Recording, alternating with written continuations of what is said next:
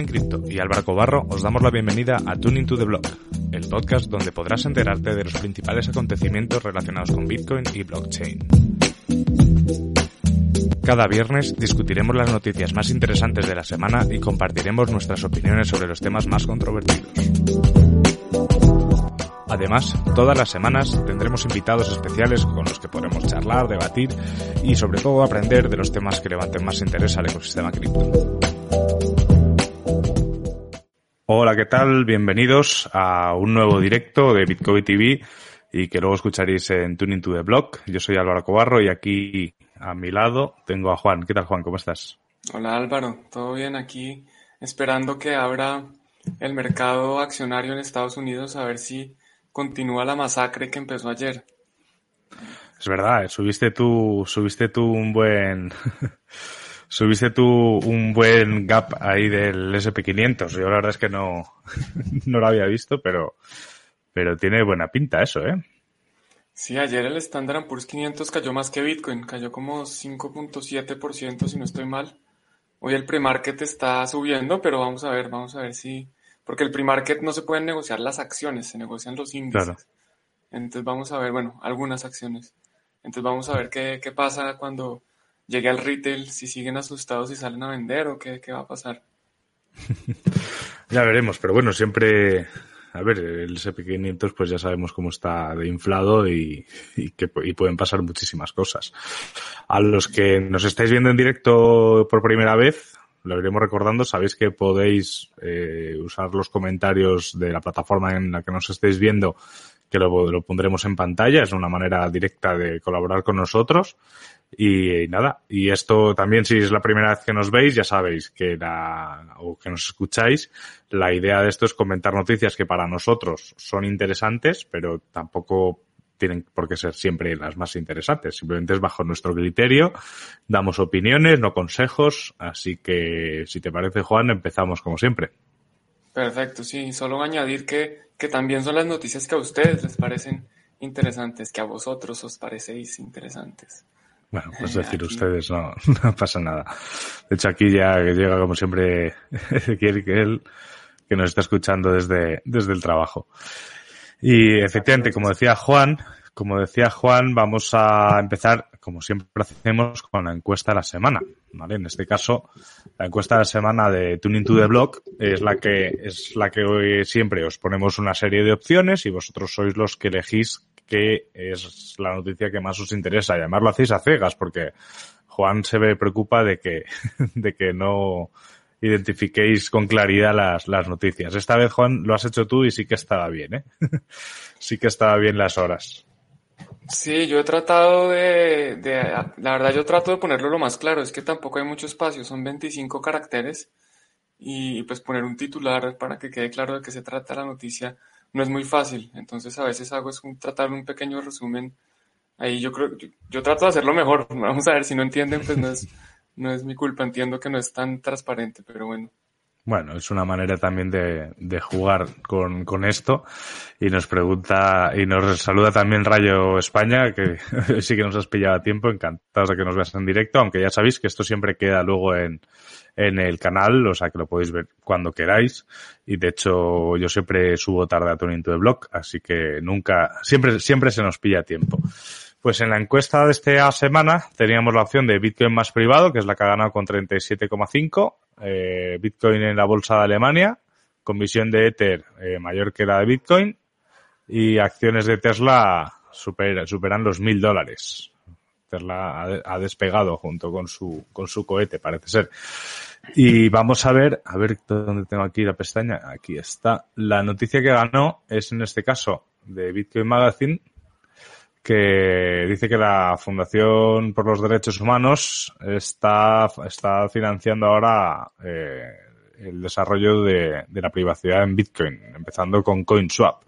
Cuéntanos, Juan, un poco esta noticia. Bueno, no, primero, eh, si te vuelves un segundo al tweet, dijiste todas las noticias perfecto, o sea que sí quedó claro de qué se trataban. eh, uno es que Tesla, efectivamente, la acción sube a más de mil, aunque no como el cohete, porque el cohete es de SpaceX que también ah. es de Elon Musk, pero no es Tesla.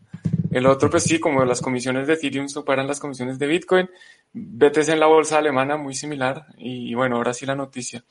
Entonces, Human Rights Foundation es una organización que se preocupa y que trata de proteger eh, los derechos humanos precisamente y acaban de, recibieron de una persona, recibieron un, donante, creo que es anónimo, no estoy seguro, recibieron creo que alrededor de 100 mil eh, dólares para, para invertir en eh, o para financiar proyectos en Bitcoin.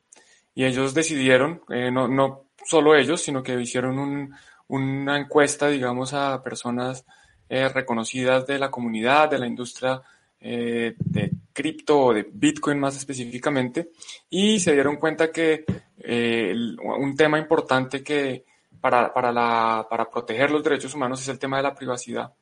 Y entonces financiaron a un desarrollador que estaba trabajando en la implementación de, una, de, un, nuevo, de un nuevo, es que no es un protocolo, pero es un, nuevo mecanismo, llamémoslo así, que se llama CoinSwap. Y CoinSwap es muy interesante porque lo que nos permite es, eh, es, es, diferente a CoinJoin, porque lo que yo hago es que yo tengo, digamos, aquí una, unos, unos bitcoins y tú tienes acá otros bitcoins. Entonces tenemos dos bitcoins en direcciones distintas. Tú los bitcoins de acá, digamos, un bitcoin me lo vas a enviar a mí a otra dirección, o sea, me lo envías acá cruzado y yo eh, un bitcoin te lo envío a ti cruzado. Entonces ahora tú tienes un bitcoin que no está de ninguna forma vinculado con tus bitcoins anteriores. Y yo ahora tengo un Bitcoin que tampoco está vinculado de ninguna forma con mis Bitcoins anteriores, porque lo que hicimos fue que tú me enviabas un Bitcoin, o sea, si es un swap de, de Bitcoins, por eso se llama CoinSwap. Ese es un intercambio de bitcoins. Entonces es muy interesante porque obviamente, pues esto lo podemos hacer ya. Si nos, ponemos de acuerdo, tú me envías un bitcoin, yo te puedo enviar un bitcoin, pero esto pues obviamente pretende incorporarlo dentro de, pues con tecnología, hacerlo para que sea automatizado, sin necesidad de confiar en un tercero, eh, sin, sin, probabilidad o sin posibilidad de que eh, yo te pueda robar tu bitcoin. Entonces, pues a mí me parece muy interesante trayendo más privacidad a Bitcoin. Si esta propuesta llegara a implementarse, eh, yo personalmente creo que es aún mejor que CoinJoin porque en CoinJoin tú lo que haces es que de una transacción eh, con muchos inputs sacas muchos otros outputs y es difícil saber cuál de estos inputs corresponde a cuál output. Pero es que con CoinSwap es totalmente, no es que sea imposible, pero esto es totalmente, no están relacionados. Entonces tú tener un Bitcoin nuevo, un Bitcoin que nunca vino, que no tiene ninguna relación contigo, pues es bastante interesante. Entonces, por eso es que a mí, a mí personalmente me alegró mucho que escojan esa noticia, porque pues yo soy muy bitcoiner y me, gusta mucho Bitcoin, me gusta mucho temas de privacidad y, quería poder compartir con ustedes este nuevo, este, este tema de CoinSwap que, que de nuevo me parece muy, muy supremamente interesante. Sí, recordar que Bitcoin, por mucho que en muchísimas guías que se puedan encontrar hablan de que una de las propiedades de Bitcoin es su anonimato, eso es un error. O sea, Bitcoin no es anónimo, sino que es seudónimo. Y de hecho, si no vamos con cuidado y no generamos direcciones nuevas dentro de nuestra wallet cada vez que vamos a recibir Bitcoin, es súper fácil eh, rastrear esos Bitcoins. Por lo tanto, en el momento en el que una dirección es relacionada con nosotros, pasa totalmente a ser lo contrario a, a, algo anónimo, ¿no? O sea, es hay que tener cuidado para esas cosas, sobre todo si queremos conservar nuestra, nuestra privacidad.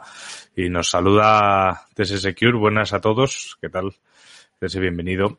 Y nada, estamos, pues yo creo que también es muy buena noticia. Al final también el, hay que empezar a conectar esto con, con otras, con otras instituciones, otras, otro target de personas y el hecho de que, de que esta fundación apueste por Bitcoin, por, cosas desarrolladas en Bitcoin, me parece súper interesante y esperemos que siga siendo así y, y lo seguiremos de cerca. Sí, además que lo que ellos dicen es que, bueno, primero es un, un precedente importante que una ONG de estas características empiece a apoyar Bitcoin y, y ellos les gustaría que más organizaciones de estas que defienden los derechos humanos, los derechos de, los, seres, de seres humanos, eh, pues empiecen a, financiar proyectos de Bitcoin porque de cierta forma Bitcoin es, esa libertad, nos permite eh, ejercer nuestros derechos de forma eh, fácil y sin que nadie nos, nos pueda prevenir ejercerlos. Y adicionalmente, algo que también es interesante es que la, la donación que recibieron para hacer este, esta contribución, digamos, al, desarrollador fueron de 100 mil dólares y hasta el momento solo han dado 50 mil. Entonces el artículo también menciona que hay otros 50 mil que se van a también donar, o cómo se dice esto, no donar, sino para subsidiar a un desarrollador que está trabajando en otra cosa también en Bitcoin. Entonces, pues muy interesante que estén, porque al, principio, digamos que Bitcoin, a diferencia de otras criptomonedas, no, no, no preimprimió dinero, ¿cierto? Los desarrolladores de Bitcoin no tienen como una bolsa de Bitcoin que, de la que ellos se puedan beneficiar. La mayoría de esta gente trabaja porque le interesa la tecnología, porque es un reto eh, intelectual o porque tienen mucho Bitcoin y dicen, oiga, yo quiero que mi Bitcoin valga más y por eso tengo que mejorar la tecnología. O tienen distintas motivaciones, pero es difícil eh, poder financiarlos. Los, principales financiadores de estos proyectos son como los exchanges o compañías como Blockstream o, o, por ejemplo sabemos que Twitter con Square están financiando desarrolladores, pero es difícil conseguir eh, incentivar a estas personas. Entonces que haya grants, se llaman grants, no sé cómo sería en español, como, sí, como subsidios. Sí, unas becas, ¿no? Unas becas, unos subsidios, sí, una cosa. Hmm. Que, que haya esto para desarrolladores que los incentiven a seguir mejorando Bitcoin, pues me parece muy valioso eh, y ojalá hubiera más. Ojalá que sí. Y eh, comentaba Rayo que parece ser que ayudaría a preservar la privacidad del periodismo de investigación de casos que violan derechos humanos. Eh, pues sí, podría ser una, una manera también de, de, darle uso a estas cosas y además en este periodismo tan, tan necesario y a la vez tan peligroso, ¿no? Porque son muchas las historias de, de investigadores e investigadoras que, que han sido asesinadas después de tocar alguna puerta que no, que no tuviesen que tocar o que, que tocaron eh, sin demasiada protección. Y vamos a seguir con una noticia que ya deja de ser sorpresa, la verdad, Juan, ese tipo de, ese tipo de noticias, que es esta de aquí, que es que la deuda de Estados Unidos alcanza el equivalente a 2.650 millones de bitcoins. ¡Wow! Y eso que solo puede haber 21. Sí, a ver, para los que no les queda claro de qué se trata, ¿cómo así que 2000? ¿Cuántos eran? 2000. 650 millones. 2.650, pero ¿cómo 2.650 millones si solo va a haber 21 millones? Pues lo que dicen es que con Bitcoin al precio que tiene hoy, tendría que existir 2.000 y pico Bitcoins para poder pagar la deuda. O sea, la deuda de Estados Unidos es gigante, es más grande que el Producto Interno Bruto. Ahí pueden ver gráficas de cómo ha venido creciendo. Y es que al final cuando los bancos centrales imprimen dinero, ese dinero en realidad se convierte en deuda, porque el Banco Central es independiente del gobierno, obviamente en teoría. El Banco Central entonces lo que hace es imprimir dinero para comprarle deuda a los, bancos, a, los gobiernos. O sea, el gobierno emite deuda porque necesita financiarse, el Banco Central le compra esa deuda. Entonces al final es un poquito deuda de yo con yo, eh, mucha de esa deuda pues nunca se va a pagar, y otra parte de esa deuda pues es así, si esa sí ya es más a inversionistas, a otros países. China es uno de los más grandes poseedores de deuda de Estados Unidos y pues nada, esto va a seguir creciendo eh, yo creo que indefinidamente hasta que eventualmente explote como todas las burbujas. Vamos a ver, es, yo creo que es cuestión de tiempo fijaos incluso en este gráfico que ha, superado o ha igualado, eso tampoco es una cifra muy exacta, a la deuda de Estados Unidos en la Segunda Guerra Mundial. O sea.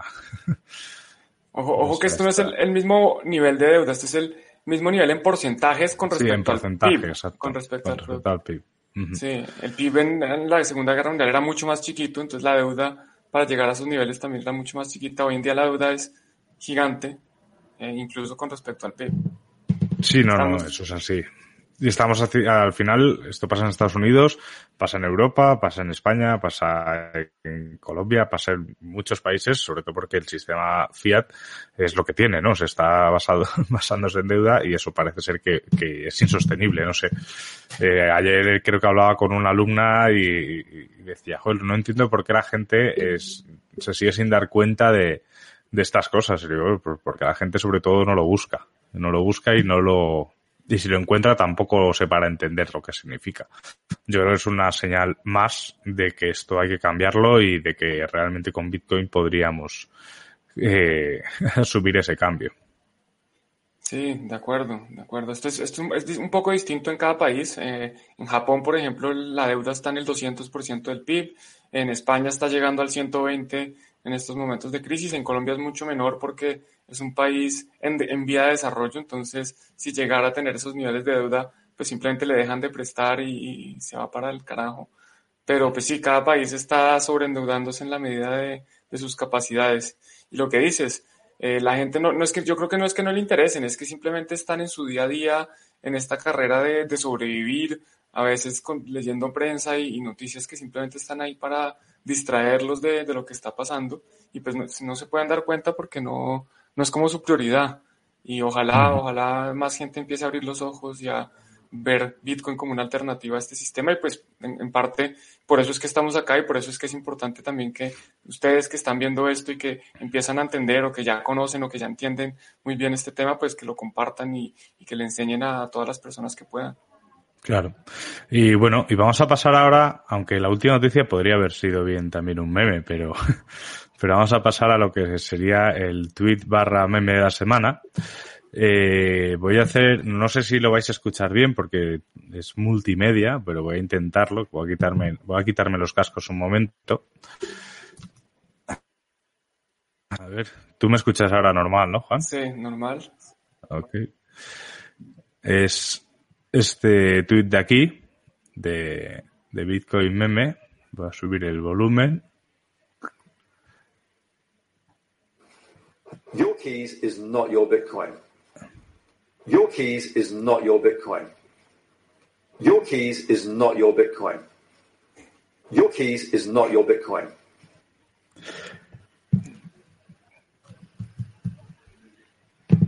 Gracioso. lo, habéis, escuchado todos, ¿no? Varias veces. Varias veces, para, para que no quedase claro. Aquí está Mr. Fake Satoshi eh, con unas declaraciones que no ofrecen lugar a dudas. También es un corte, no sé exactamente en qué contexto se dijeron, pero dice claramente que, que tus claves no son tus Bitcoin. Eh, no sé, o sea, me parece un meme en sí mismo. Ya la de por sí la persona me parece un meme en sí mismo. Y, y, esto, pues bueno, es una cosa que se compartió hace poco. Supongo que es un vídeo que ha corrido muchas más veces. Y, pero es que luego hay muchas, ¿eh? Hay, hay, muchas. Luego estaban, estaba viendo otro que había uno que igual, que decía que, claro, que, que cualquier persona que haya desarrollado en Bitcoin en Europa se puede, en Estados Unidos o en Europa, no sé dónde era, que se puede enfrentar a una demanda, ¿no? Porque claro, él tiene una patente. Y, y, le contestaban diciendo con un mensaje de en 2009 de Satoshi diciendo he creado un proyecto open source para que la gente tal, tal, tal, pero claro, es, es una incongruencia tan grande que es que es lo de siempre, ¿no? Todos, todos somos, somos Satoshi menos uno. O sea que en ese sentido, en ese sentido es que es, es que es un meme en sí mismo. Yo no sé si quieres añadir algo más o alguien quiere añadir algo más sobre lo que acabamos de ver, pero, pero es que yo, me quedo sin palabras, la verdad.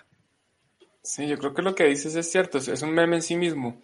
Hace, creo que hace una semana o hace dos semanas cuando eh, pasó lo que esta persona firmó, una persona firmó una transacción de, se gastó unos bitcoins que había minado en 2009, eh, diciendo que, bueno, que, que, este señor es un fraude y diciendo otras cosas, eh, porque Craig Wright en, su cabeza él es Satoshi, ¿no? Entonces estaba demostrándole a un juzgado que él tenía unas llaves privadas y al final pues lo que esta persona logró demostrar hace un par de semanas es que no, que no las tenía. Y este otro salió a decir, no, es que uno no puede firmar mensajes, eh, las llaves privadas no sirven para firmar mensajes, uno para firmar tiene que tener una identidad asociada. Entonces, pues una persona que dice que, que las llaves privadas no, no te dan acceso a tus bitcoins o que no son tus bitcoins, que las llaves privadas no sirven para firmar mensajes, pues que no tiene ni idea de qué está hablando. Eso es un payaso y a mí personalmente ya también me tiene un poco cansado hablar de, de, lo mismo, porque lo que dices es un meme en sí mismo, es, es como ver un meme una y otra vez. Sí, a ver, supongo que también mientras esté dando contenido de este tipo que es de humor, eh, nos alegra, bueno, o sea, es como, es, eh, la, la, verdad es que es, es, es que es sencillo, ¿no? Porque tú ves este tipo de contenido y dices, por fin algo que no hace falta dedicarle horas de estudio para entender que este tío es un meme, ¿no? O sea, es que basta ver un poco todo. Y sí, muchos seguidores suyos te dirán que, que nosotros somos unos coreplanistas, que, que, que estamos cegados por, por Blockstream y compañía, pero es que no sé, yo creo, yo creo que han perdido totalmente la chota. Así que bueno, vamos a pasar. Esta vez, eh, veis que en lugar de tweet de la semana y meme de la semana, eh, están juntos, porque tenemos ahora otro, porque el otro también no deja ser un meme, aunque nos parece muy buen tweet, que es este de aquí que vais a ver ahora mismo, que es un, o sea, una metáfora con la, el mito de la caverna de Platón. De, pronto si lo puedes agrandar eso. Eso es. Que decía que los, los problemas, están los no coiners, que ven los problemas del mundo, que les pone el gobierno y proyecta el fiat, y aquí fuera de la caverna estaban los que ya viven en, en la realidad o en, la, en todo lo demás, que es con, con los bitcoiners, ¿no?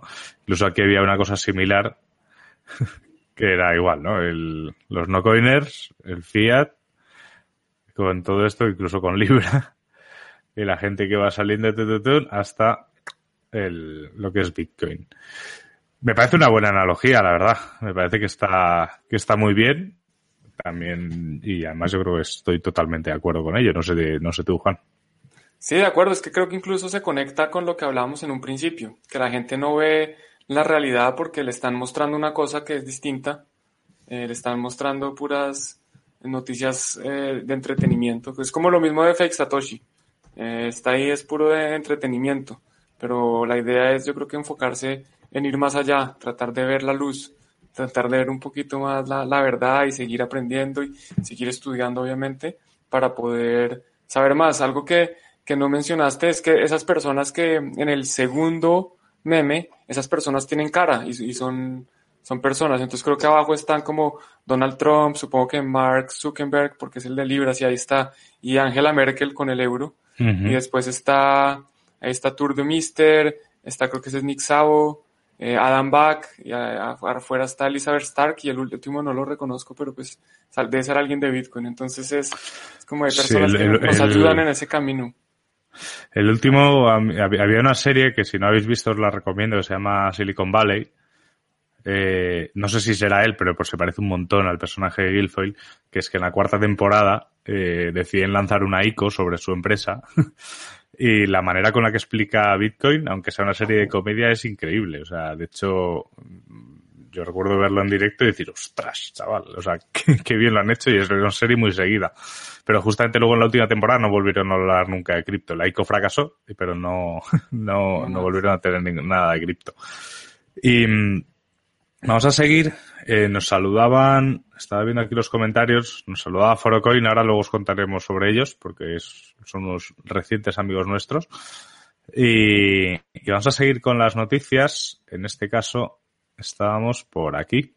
Y es que esta semana ha pasado una cosa muy curiosa, que de la cual no creo que os podamos dar información muy clara, que es que, bueno, eh, hubo una transacción con una fee enorme, una transacción de 130 dólares con una fee, no sé si era de 10 millones de dólares, no sé cuántos eran, era una salvajada, pero es que ha habido una segunda transacción y ha habido una tercera transacción en Ether, eh, con este tipo de fees. Por lo tanto, ya yo creo que achacar al error humano después de tres cosas similares no es una opción. Aquí yo creo que está pasando algo.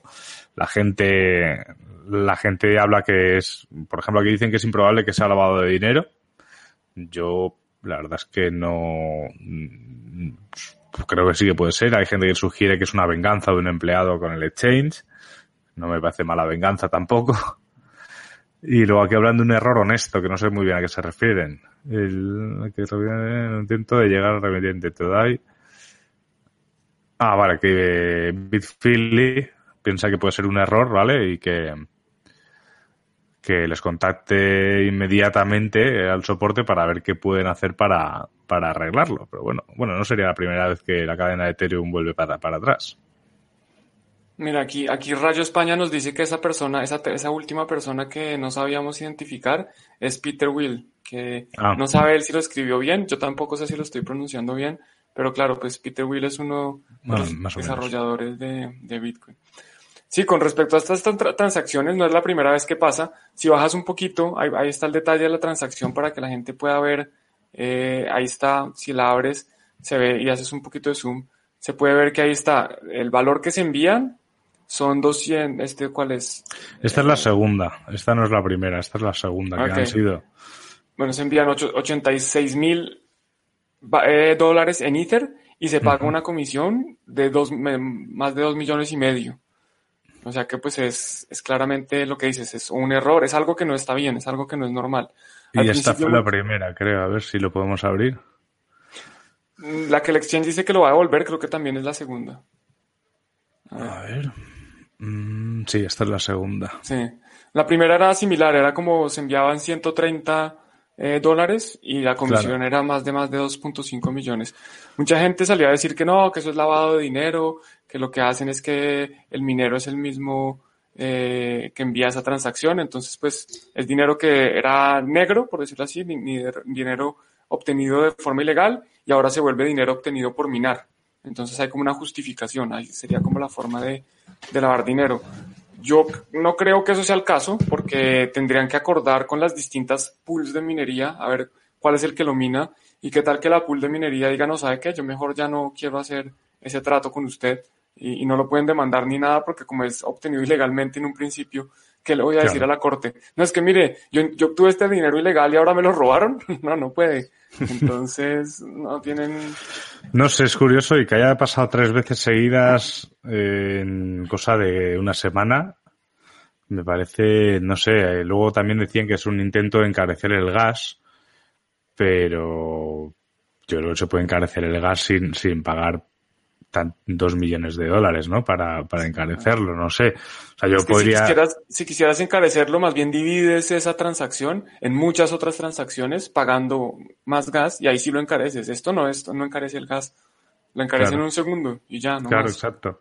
Sí, claro, si haces, yo qué sé, eh, transacciones con un gas de 10 euros dividiendo esos dos millones, eh, pues yo qué sé, podría ser, ¿no? Pero, pero en una sola transacción es como si yo ahora mismo eh, quiero mandarte Bitcoin y pongo una comisión de 500 euros. De millones no, porque no, podría hacerla, ¿sabes? Pero, pero pongo una, una comisión de 500 euros, pues se verá reflejada esa comisión, pero eso no encarecerá la red, ¿sabes? O sea, eso será, eso a lo mejor algún tipo de, algún, algún defensor de Bitcoin, de Bitcoin SV dice que, que es una señal más de que Bitcoin es caro para, para mandar dinero.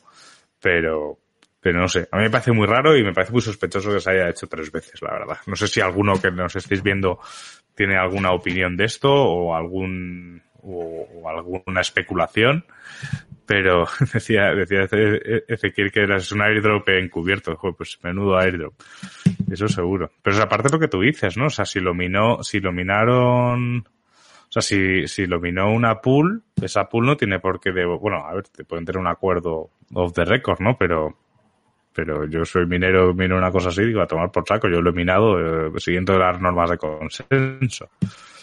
Pero bueno, no sé. No, es que además tienes que acordar con todas las pools, porque tú cuando envías la transacción no sabes qué pool la va a incluir. No sabes quién va a minar ese bloque. A menos que se le envíes la transacción a un pool específico y que ese pool solo esté minando un, bloque con esa transacción, pero entonces dejaría de estar minando las otras transacciones, tendría que ganarle a todos, mejor dicho, no es tan fácil. Y lo otro es que normalmente en finanzas eso pasa, hay, hay, eso se llama el error del fat finger, que es como el dedo gordo. O sea, que uno oprime más teclas de las que son. Y eso ha pasado varias veces en finanzas tradicionales. Gente que compra una acción pensando que es otra, que ponen un cero más o un cero menos y hacen una transacción que no debe ser. Eh, eso pasa. Pero lo que dices, es curioso es que sea tres veces seguidas. Yo creo, digamos que la hipótesis que a mí más me suena es que es, que es un malware, es que es un, un hack, digámoslo así, que se, que se mete en, el, en la billetera de las personas o de los, en los ordenadores lo que hace es que eh, pues cambia, invierte el orden, invierte lo que es eh, monto para enviar, lo pone en comisión y lo que es monto de comisión lo pone para enviar. Algo así, no, es, raro, es complejo, no, no sabría decir qué es. A mí lo que más me suena lógico es que sea un ataque, que sea un ataque a el dueño de la billetera, no a la red.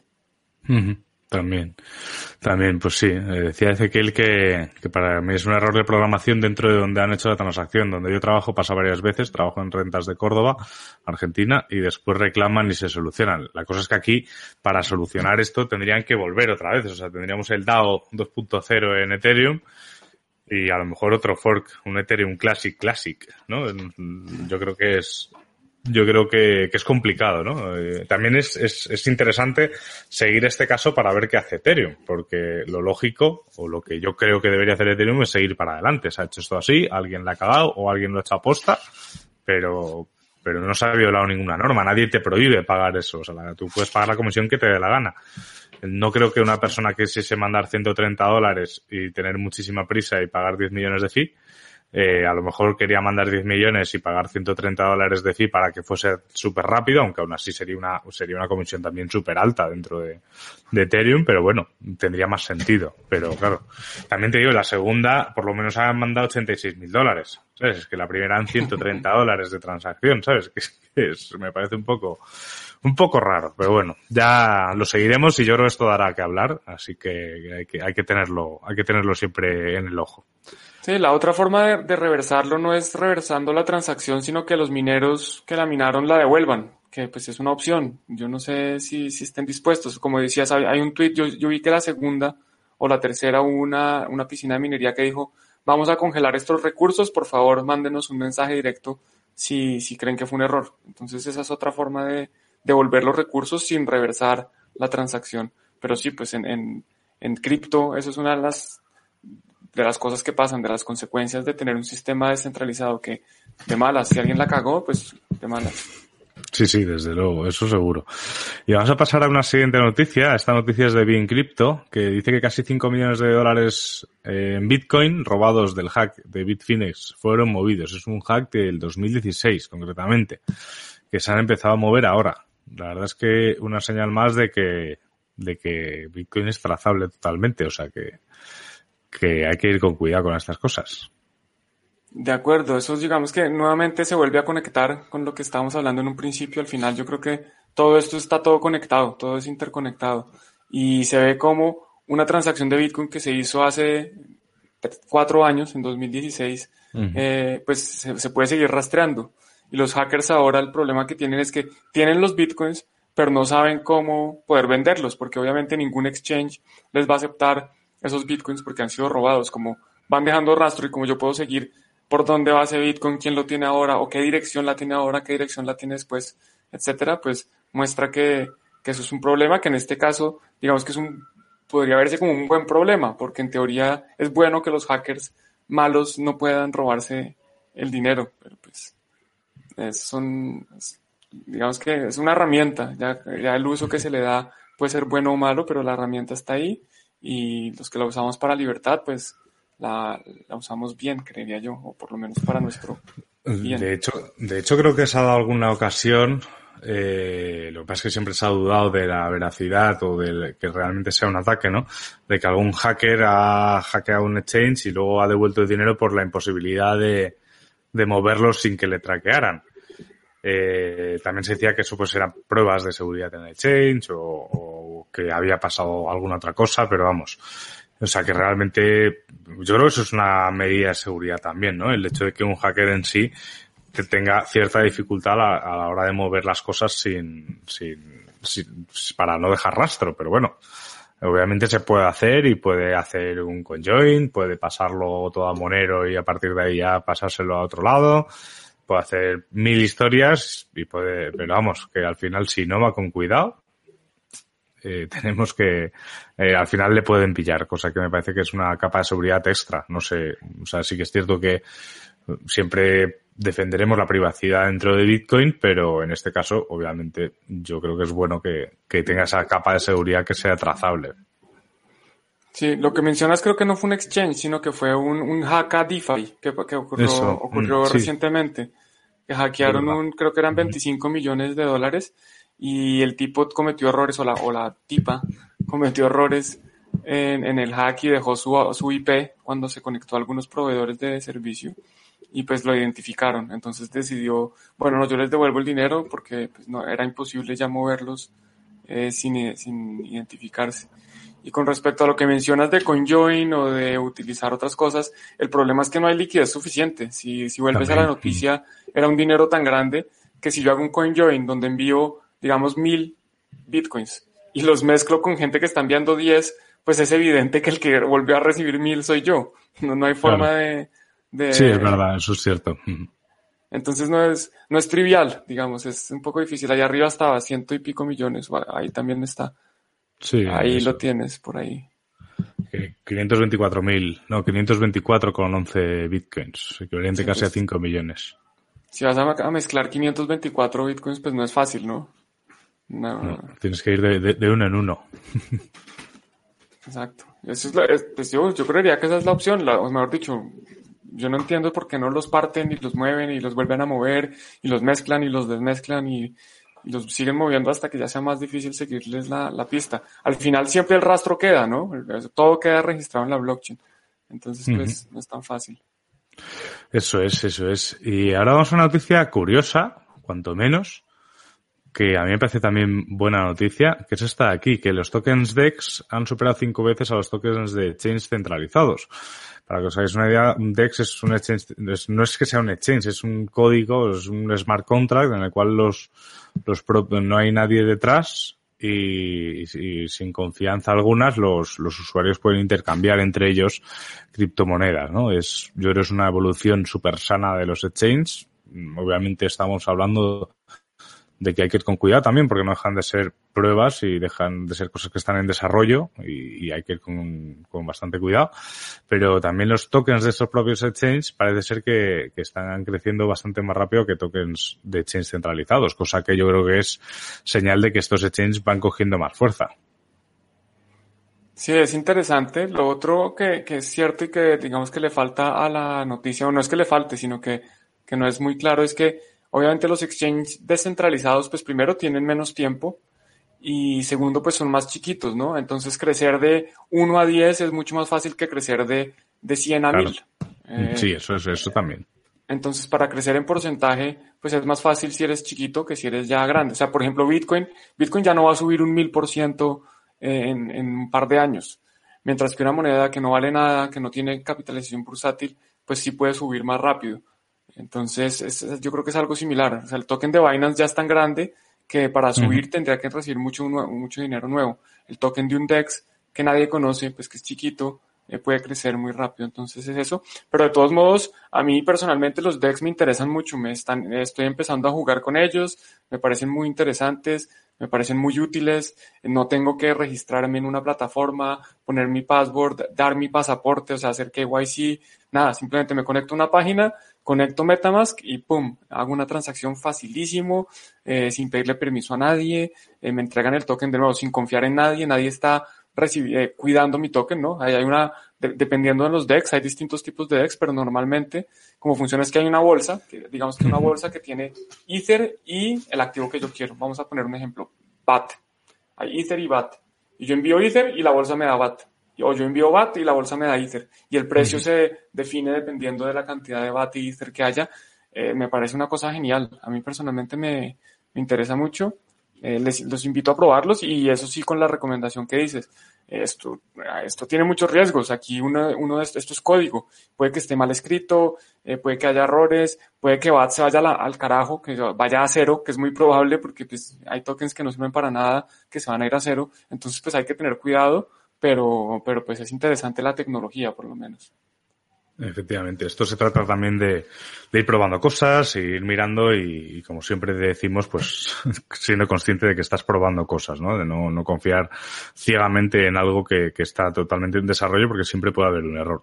Fíjate que nos comentaba Rayo que hay un pool mix eh, con más de 3.000 bitcoins de liquidez dispuestas. El, el asunto es que habría que recibirlos en muchas direcciones separadas para no ser asociado. Pero bueno, no, sabía de la existencia de este pool, pero, pero bueno, es una opción también que hay, ¿no? También que decirle a los hackers, a los hackers de Bitfinex. Sería sospechoso, ¿no? También que alguien mandase a esta pool directamente 500 bitcoins para, para mezclar, eh, pero bueno, eso es, son cosas que, que están ahí.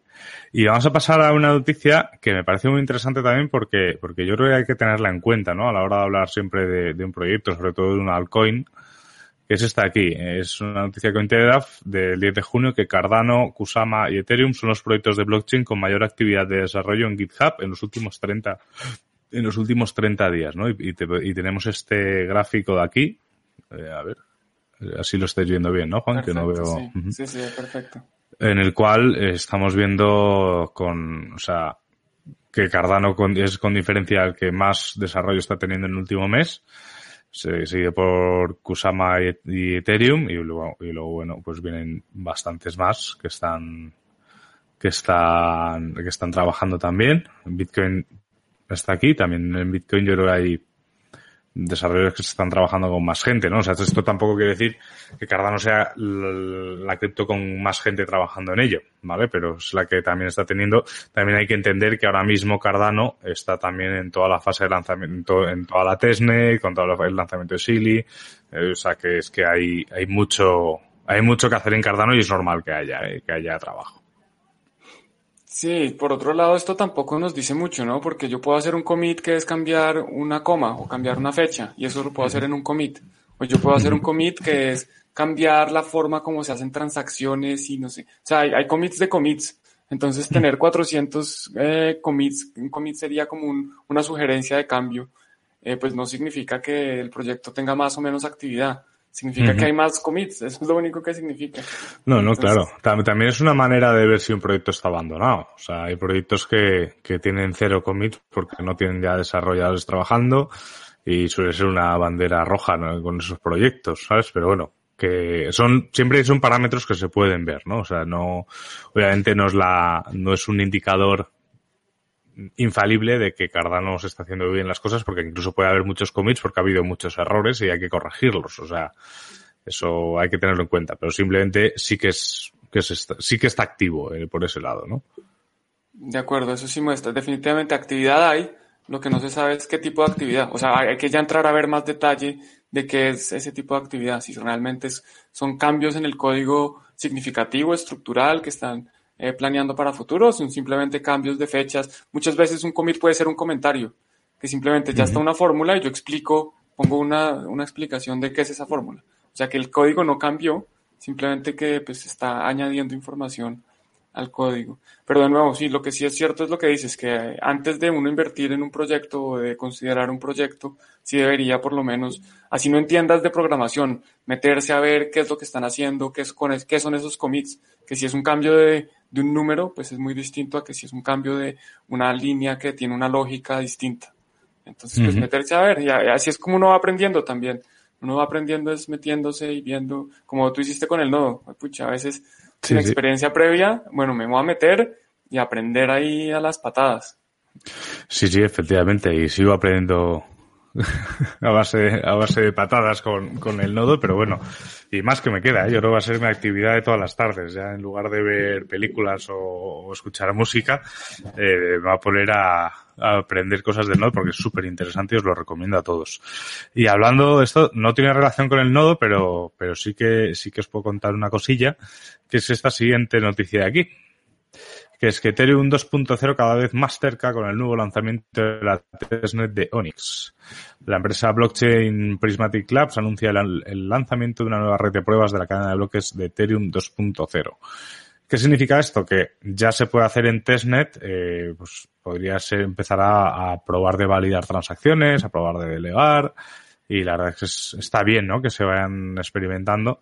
Esto tenía relación con el nodo porque concretamente en DAppNode eh, puedes instalar directamente este paquete y probar cómo funcionaría esto, ¿no? Estás hablando de testnet, por lo tanto no, no, no tiene valor alguno en cuanto a, a, rendimiento económico, pero es una manera también de, de, ver desde dentro cómo funcionará cuando llegue, si es que llega a Ethereum 2.0. Sí, eh, Vamos a ver si lo logran lanzar. En teoría estaba para junio, lo aplazaron a julio. Eh, yo hubiera apostado que no, pero parece que están más cerca. Ya por lo menos lanzaron un testnet. Lo que pasa con estos testnet es que normalmente es cuando se dan cuenta de los errores, cuando ya empiezan a probar claro. eh, las cosas y empiezan a involucrar a más gente que trata de hacer cosas distintas. Eh, les deseo la mejor de las suertes. Ojalá lo logren lanzar. A mí personalmente no me gusta mucho el tema de proof of stake, especialmente cuando las monedas iniciales eh, no se han emitido, digamos, de una forma eh, justa, así es como yo lo, lo, llamo, pero pues de todos modos creo que para el ecosistema en general es bueno que haya nuevos desarrollos tecnológicos y nuevas tecnologías que prueben que funcionan uh -huh. y, y, que sigan adelante. Sí, a ver, al final es eso, una testnet es para hacer pruebas y, y, bueno, creo que fue en el capítulo de este lunes de Tuning to the Block, sí, fue este lunes, ¿no? Sí. Con, con Edu Antuña de DAppNote. También hablamos un poco de, de, de Ethereum 2.0 y él mencionaba que también se, se iba a implantar por fases, ¿no? Que no pensásemos que, que en el lanzamiento en junio o en julio, cuando sea, ya está funcionando entera, ¿no? Se van, se van lanzando fases y que, y que para que esté totalmente desplegado no es cosa de, de días ni de meses, o sea, es cosa de tiempo, mucho trabajo porque implica muchísimos cambios en el código y, y sobre todo cambios que no puede haber errores. O sea que yo creo que también que vayan saliendo este tipo de testnet para que la gente pueda explotar cualquier tipo de error que encuentre en la cadena, eh, me parece súper, súper interesante. Sí, de acuerdo. Creo que entre más dure la testnet y entre más la prueben, es mejor, pues es lo más responsable.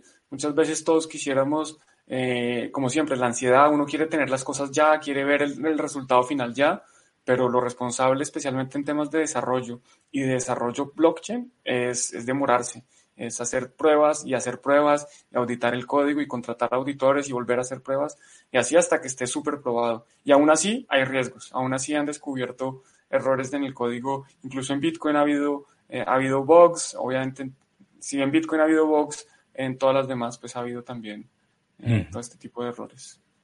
Eso es. Y vamos a pasar a una de las últimas noticias. Es una noticia de nuestro amigo Fernando Quirós en Cointelegraph, que es que en Argentina un Bitcoin ya alcanza para comprar un, un, auto nuevo de gama media. O sea, no es un Lambo, pero oye, gama media con sin kilometraje. Eh, claro, es que Bitcoin ya ha superado el millón de pesos argentinos. En, en, en Argentina, lógicamente. Cosa que, bueno, es por, no sé si es una señal de que en Argentina están cada vez peor, eso no lo puedo decir Ezequiel, o que Bitcoin realmente se está consolidando como, como una alternativa real, ¿no? Y, en, en, y ya el poder cambiar un Bitcoin por un coche de gama media, bueno, está bien. El Lambo le queda menos para el, para el Lambo. Sí, en Colombia un Bitcoin vale hoy más o menos 33 millones de pesos. O sea que, para que te hagas una idea. Igual eso simplemente es la denominación de la moneda, ¿no? Es como las, las shitcoins que valen 0.0001, pero, pero tienen un market cap altísimo, lo que sea. Eh, claro. Eso no es, sí. Eh, bueno, sí, buenísimo. Bitcoin está, no, no es algo bueno. claro, bueno, o sea, no es algo bueno para lo que es Argentina, ¿no? Pero bueno, que se va consolidando Bitcoin, yo creo que sí que es eso, sí que es bueno. Sí, yo creo que el, el punto es que Bitcoin está, es, está adquiriendo valor, está ganando eh, valor con respecto a otras monedas fiat. Y yo creería que en casi cualquier lado del mundo uno ya puede comprar eh, en términos de valor, no en términos de la facilidad de hacer la transacción, que eso es lo que no sé si la noticia habla, que es que bueno, yo puedo tener un Bitcoin que me alcanza para un, coche o un carro, lo que sea, pero eh, ¿qué concesionario me acepta el Bitcoin? O tengo que cambiar el Bitcoin por pesos o euros o dólares o lo que sea para poder comprarlo que lo, lo, lo interesante del, del, Lambo es que Lamborghini aceptaba bitcoins eh, claro. para poder comprar el Lambo. Obviamente ellos no tenían exposición a Bitcoin, ellos creo que usaban un procesador de pagos, eh, creo que era BitPay o alguno claro. de estos, uh -huh. y, y recibían dólares o euros mientras que no pagaban Bitcoin. Así es. Y bueno, y este, bueno, sí es una noticia. Yo quería ponerla porque realmente Bitcoin sí que está, eh, está directamente relacionada también que es esta aquí. Hablábamos de antes de la testnet de, de esta, hablábamos antes de la testnet de Ethereum. Y es que FunctionX, que es la, es la blockchain que ha desarrollado PundiX para, bueno, pues para tener su propia blockchain, eh, pues ha sacado también su, su testnet, ¿vale? Una testnet que además, si queréis, podéis probar porque simplemente para probarla lo que tenéis que hacer es bajaros la, la aplicación. En Android no está dando problemas, ¿vale? En iOS hasta ayer sí que daba algún problema a la hora de instalarla, porque claro, no es un, no es un desarrollador dentro de la App Store de, de iOS. Y luego, para probarlo, eh, no os va a costar absolutamente nada porque podéis hacer, aquí hay un faucet que te manda cada vez que lo pides, o sea, una vez al día, te manda 50 tokens de testnet, ¿vale? Y con esos testnet tú pues ya puedes ya puedes empezar a delegar, ya puedes, bueno, si, si estás aprobado como validador, como es el caso de, de Bitcoin, eh, estaríamos, o sea, podrías delegar. De hecho, supongo, ah, no estamos en el top 10. Me cago en la leche. Estamos a ver si sale por aquí. Bitcoin está, eh, eh, eh, me cago en la leche, estoy que estamos abajo. No lo veo. Aquí, el 31. Claro, tenemos aquí una comisión. La verdad es que estamos aquí, todo el mundo está probando, ¿vale? Todo lo que, todo lo que se está dando, o sea, todo lo que se está haciendo aquí no tiene ningún tipo de valor económico, ¿vale? O sea, de hecho, eh, ahora mismo yo creo que estaba dando Bitcoin, creo que anualmente ponía un 30.000%. o sea que eso no es, eso no es real, ¿vale? Eso es simplemente que se está probando y os animo a, probarlo. Es una manera también de, es, una manera también de, de ver cómo funciona el lanzamiento de una, de una blockchain desde cero. O sea, estamos hablando de que es una testnet. Ya os digo que tenéis aquí pues, su explorador de bloques, sus bloques, las transacciones, absolutamente todo. Y bueno, y si queréis jugar y testear, os invito, os invito a hacerlo porque por lo menos a mí me parece también un proceso de aprendizaje bastante interesante. ¿Qué más nos puedes contar de, esta blockchain? ¿Qué características tiene? Eh, ¿Cada cuánto se generan los bloques o qué? Para en principio, en principio los bloques se generan cada segundo. Según el último, el último hashout que publicaron, te estoy hablando de memoria, ¿eh? así que puede que me equivoque. Es una, utiliza POS en ese sentido y va a haber, eh, están los, los, los bloques, digo, los, los, nodos validadores, que serían los full nodes de la blockchain. Luego también existirán los nodos de servicio, que por ejemplo serán los que tienen los, los TPVs estos de Pundix. Eh, podrá ser un nodo de servicio, es decir, que alguien podría dar soporte a la red simplemente por tener el, el TPV conectado. Y, y sobre todo ellos su apuesta, la apuesta de FunctionX o sea, su, su bebé, por así decirlo, es, a ver si lo puedo, es esto de aquí, el, el Bob, que es su, el teléfono que han desarrollado, un teléfono modular, que, que, funciona, tiene la, bueno, tiene, tiene diferentes modos, de hecho lo puedes personalizar, si tienes una impresora 3D, incluso el hardware dicen que es open source, eh, es open hardware, ¿no? Que tú puedes modificarlo como quieras, pero tienes esa posibilidad también de, de llamar y navegar vía, vía blockchain, vía FunctionX, de manera encriptada, ¿no? Es, es, su, es, su, apuesta en este caso, pero bueno, esto hasta que no den más información, hasta que lo podemos testear de verdad, no podemos, no podemos decir que funciona al 100%. O sea, es un proyecto súper ambicioso, pero sobre todo ellos lo que predican no es que, es que tú seas el dueño de tus datos y que navegas de forma privada, y que etcétera, etcétera. O sea, es un poco ese es el objetivo de tal. Okay. Mencionabas, entendí que mencionabas que uno podía delegar los votos o no. Sí, bueno, en este caso, en este caso tú tienes eh, dos opciones, ¿no? Tienes, tienes la opción de ser un validador, que es el caso de Bitcoin. O sea, de hecho, si, si os descargáis la aplicación y buscáis el, el, el, validador de Bitcoin, podríais delegar. O sea, tú puedes ser validador o puedes ser delega, delegador, ¿vale? O sea, si un delegador no pierde el, control de sus tokens, eso pasa, por, por, ejemplo, como en Ethereum, tú, tú puedes delegar en un nodo y no estás mandando los tokens a ningún sitio, siguen, siguen tuyos, simplemente que estás cediendo como tu, tu poder de, de stake o tu, tu, capacidad, incluso tu voto hacia el nodo que estás delegando, ¿no? O sea, al final esto, eh, los nodos en el caso de FunctionX tienen también una función de gobernanza, ¿no? Que cuanto más, cuanto más test, cuanto más stake tengan, tienen más valor el voto. De hecho, ahora mismo Bitcoin, por lo que hemos podido ver antes, tenía creo que un 0,26% del, del, de ahora mismo de, de voto eh, dentro de lo que es el consenso de la red. Pero bueno, eso ya te digo. O sea, ahora mismo se puede decir que, salvo los que ya llevaban tiempo probando la test, que es el equipo, eh, casi todos los nodos, pues eso, empiezas con mínimo 100 tokens de estos de prueba y la gente va a ir delegando y probando y, se van probando las fees, se va probando pues todo el funcionamiento. Y esto cuando ya vaya a salir el, la mainnet, habrá dos opciones para tener un nodo. Puedes hacerlo, por un lado, en el cloud de FunctionX, que simplemente es un servicio de cloud eh, tipo Amazon, pero de FunctionX. Y ahí simplemente es un clic, o sea, tú pagarás los fees mensuales de ese cloud y, y, funcionarás.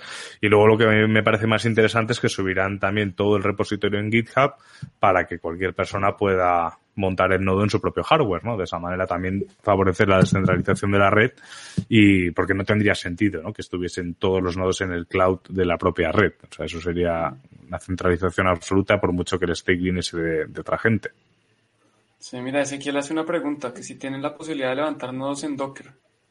Pues eso es lo que estoy mirando yo, Ezequiel, porque con, con Dapnote, la opción que teníamos, o sea, que a mí me interesaba mirar, yo estas cosas, ya te digo que las estoy aprendiendo ahora. Pero cuando saquen el repositorio, me imagino que en Docker se podría montar el nodo y se podría subir incluso en Dapnote en un paquete para que la gente lo pudiese instalar con un clic. O sea que eso irán sacando, ¿eh? Si sigues el proyecto Ezequiel, cada mes van sacando más información. La verdad es que sí que están súper activos en ese tema y podrías perfectamente, yo te animo a, explorar sobre ello y si quieres, ya sabes que conmigo puedes hablar cuando quieras, así que podemos mirarlo juntos, ¿vale? De, de ver qué se puede hacer y qué no se puede hacer. Yo creo que hasta que no saquen nada en GitHub, eh, no, no vamos a poder hacer nada porque, porque no tenemos acceso a, lo que se está haciendo. Pero bueno, eso es algo que sacarán más pronto que tarde y, cuando, sa cuando lo saquen yo creo que podremos también trabajar sobre ese tema. Muy bien. Bueno, pues interesante de nuevo, les deseo lo, lo, mejor de los éxitos. Vamos a ver, ojalá encuentren errores porque esa es la única forma de, arreglarlos, ¿no? Encontrándolos primero. Eso es. Y ya para terminar, simplemente deciros que hemos conocido estos días eh, una página que lleva, la verdad es que lleva incluso más tiempo que Bitcoin funcionando, pero no sé por qué yo nunca había llegado a ella, que es que no sé si es una página, es un foro, Forocoin. Eh, es un foro sobre cripto en español. Eh, no sé si la mayoría de usuarios son españoles, eso la verdad es que lo, desconozco. Eh, pero la verdad es que, por lo que he podido ver, es un foro bastante activo, con más de 5.000 usuarios activos.